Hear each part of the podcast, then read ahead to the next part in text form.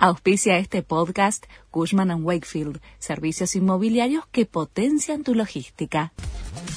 La Nación presenta los títulos de la tarde del martes 4 de octubre de 2022.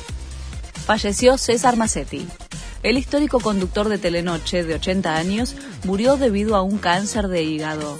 La noticia fue confirmada por TN, donde el periodista fue la cara del noticiero junto a su pareja, Mónica Caen de Ambers, durante poco más de una década. Los restos de Massetti serán enterrados en el cementerio de San Pedro, ciudad en la que nació y el lugar en el que eligió vivir sus últimos años. Comienza la paritaria de camioneros. Pablo Moyano se reúne con los empresarios en el Ministerio de Trabajo para negociar el segundo tramo del ajuste. Entre abril y octubre, el gremio obtuvo un aumento del 31%. El líder sindical ya avisó que con las proyecciones de inflación que hay, peleará por un incremento arriba del 100%. Tensión en el desalojo en Villa Mascardi avanza un operativo de seguridad para desalojar a los grupos que usurparon propiedades.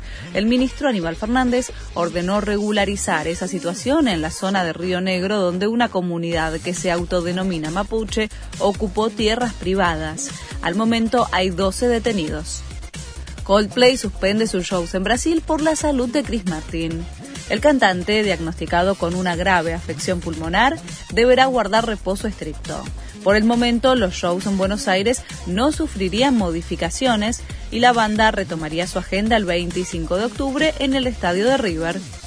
Continúa la fase de grupos de la Liga de Campeones con gran presencia de argentinos.